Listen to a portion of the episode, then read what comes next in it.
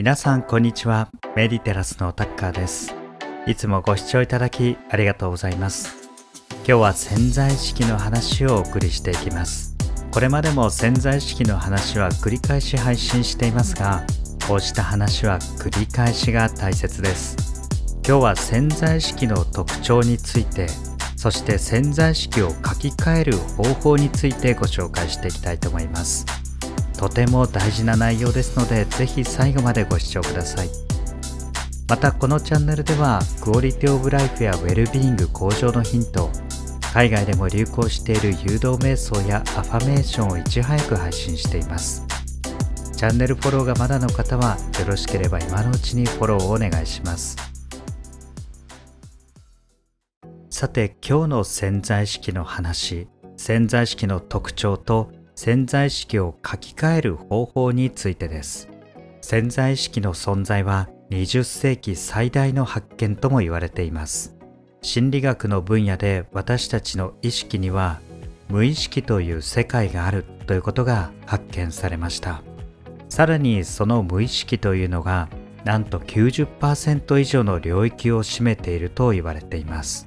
つまり私たちは見えない90%の意識に動かされている状態であり逆に言えばまだまだ気づいていない力があるということです。その潜在意識を活性化させ目覚めさせていくことで私たちの人生の方向を変えていくことができます。それではまずはじめに潜在意識の特徴について3点お伝えいたします。1つ目は時間の感覚がないということです。これはどういうことかというと過去にこうした感情で生きていた自分その時の出来事によって感情まで思い出されていくとそれは過去のことではなく現在ただいまの自分の意識に再度積み重なっていくということです。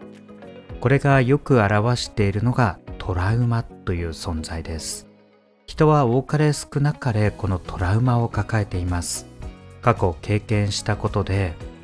特に心に刻まれて嫌だったことこれが自分の意識を縛っていてそれを思い出すために自分を縛っているロープをまた締め直すとそういう作業をしてしまいます。過去の話も思い出したら現在起きているように感じてまたその時の感情を積み重ねてしまうこと。これが一つの特徴です。こうした特徴がありますので過去の体験を努力して良い体験に変えるということが大切です。これは過去の出来事の捉え方を変えるということです。自分の失敗談は教訓にしたりまた本当に嫌なことだったとしてもそれを伝説に変えられないかなど全く別の視点でこれをポジティブな物語にするとしたらどのように捉えられるかそうした記憶を上書きしていくことが必要です。少しでも良い方向に考えられたらこんな良いことがあったんだと過去の感情を思い出してもプラスの感情が積み重なるだけですので反対に良いことになっていきます。そうすると過去の出来事に対しても自分に対しても感謝の気持ちに変えていくことができます。一つ目は時間が関係ないということでした。そして二つ目は潜在意識は豊かな土壌であるということです。豊かな土壌というのは種をまいたら何でも育つということです。この場合善悪とかは関係がありません。自分にとって良いことでも自分にとって悪いことでもその判断はなされることなくネガティブなものでも何でも育っていきます。そのぐらい何でも育つ土壌になっています。特に印象的なこととか特に強く感じた衝撃的なことはその種が深くに根付いていきます。そして放っておいてもそのまま育ちますが繰り返し反数するとさらにそこに栄養分を与えることになるのでより成長速度は速くなってきます。日頃私たちの感情は大きく揺れ動いておりますけれども特に強く感じてしまったことについてはもしそれがマイナスなことだったら早めに打ち消しておくのがおすすめです。打ち消す方法については自分の感情をいかにコントロールするかということが鍵になってきますのでこのチャンネルで配信している誘導瞑想も有効ですし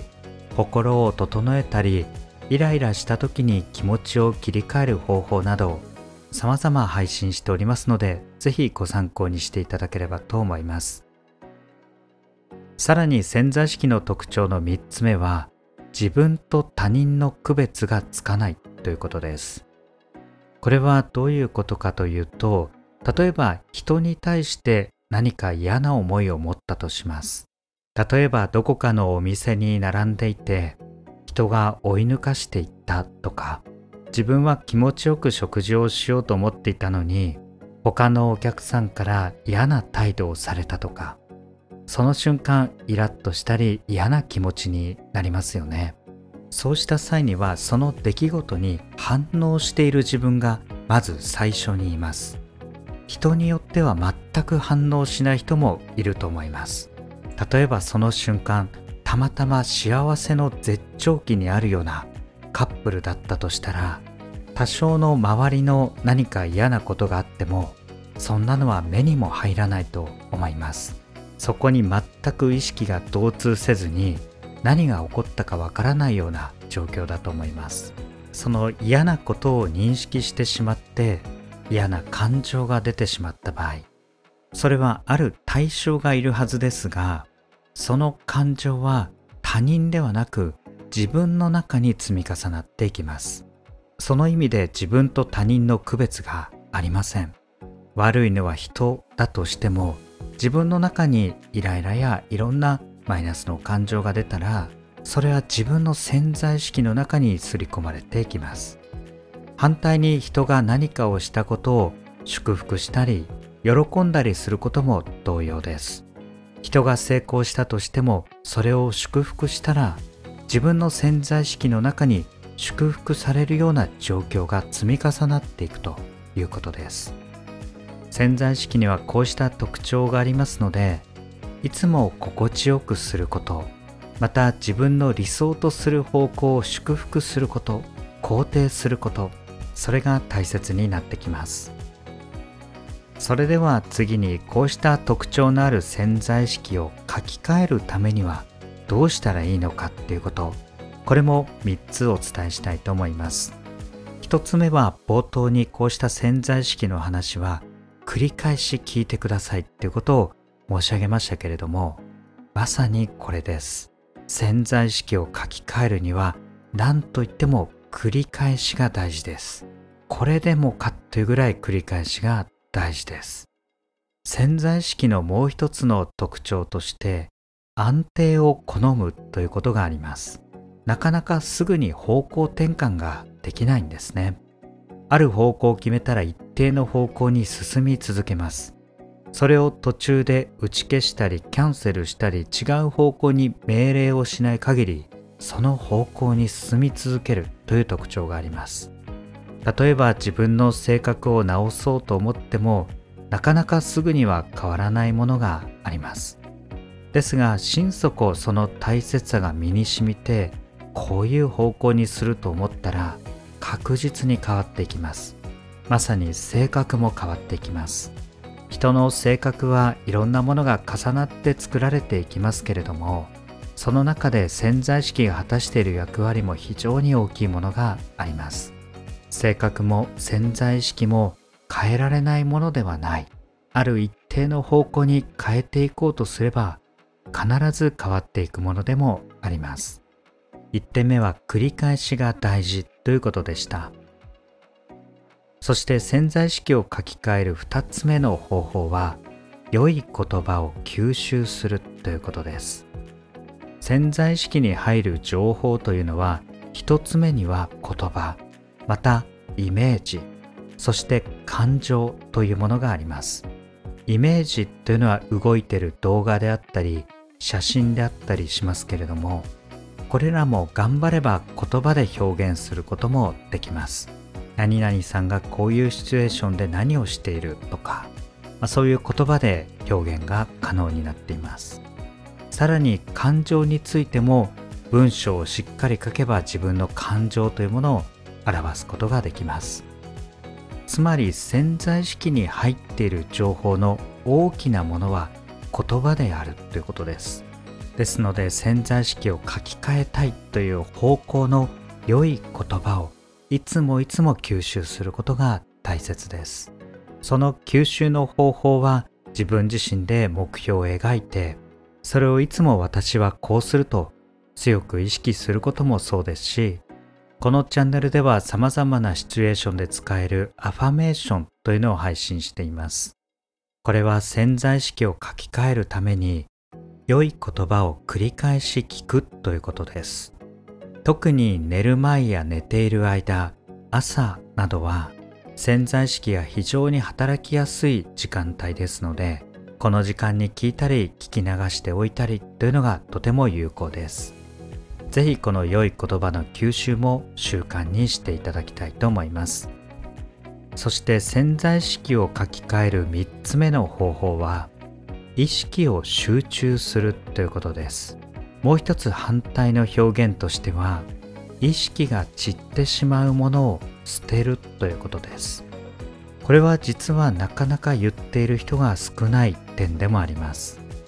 潜在意識を使って何かを成し遂げていくためには実は集中の法則を使うということが大事です。私たちの意識というのはこの集中の仕方で効果が出るか出ないかっていうのが変わっていきます。例えば何かを成し遂げたいと思ったとしても振り返ってみると一日の中でそれに費やしているエネルギーはわずか10分だったりして他の時間帯はいろんなことに悩まされていたりやらないといけないことがあったりして自分がやりたいやりたいと思っているはずが実はそこに集中している時間は何百分の1だったりします。この願望が実現していくためにはまず思いが現実化していきますのでそれをもっと具体的に言うならばその願望を実現したいことに意識を集中することで現実化していきます。一日のいろんなことを考えている中で意識はいろんな方向に飛んでいます。これを集中させていくためにはその意識が飛んでしまう他のものを捨てるということも一つの方法です。これは他のことを考えないことであったり必要ないことを諦めることでもあります。自分が今持つべきではない意識は手放していく。意識を散らさないように一つ一つ整理して必要ないものは捨てていこう。手放していこう。こうして意識を集中させていくことができます。この集中の法則を使うことでまだまだ潜在意識は活性化ができます。この方法を使っていくと大抵の物事は実現ができていきます。冒頭にもご紹介した通り潜在意識はまだまだ眠っている90%の力があります。それを 5%10% 解放しただけでも現在の自分の2倍以上の力になっていきますこの潜在意識を書き換え活性化させ自分の運命を思う方向に導いていくことが可能になりますこの潜在意識を活性化させることについては別途アファメーションも配信いたします。ぜひそちらも潜在意識書き換えの習慣として取り組んでいただければと思います。以上今日は潜在意識の特徴についてまた潜在意識を書き換える方法についてご紹介しました。参考になれば幸いです。最後までご視聴ありがとうございました。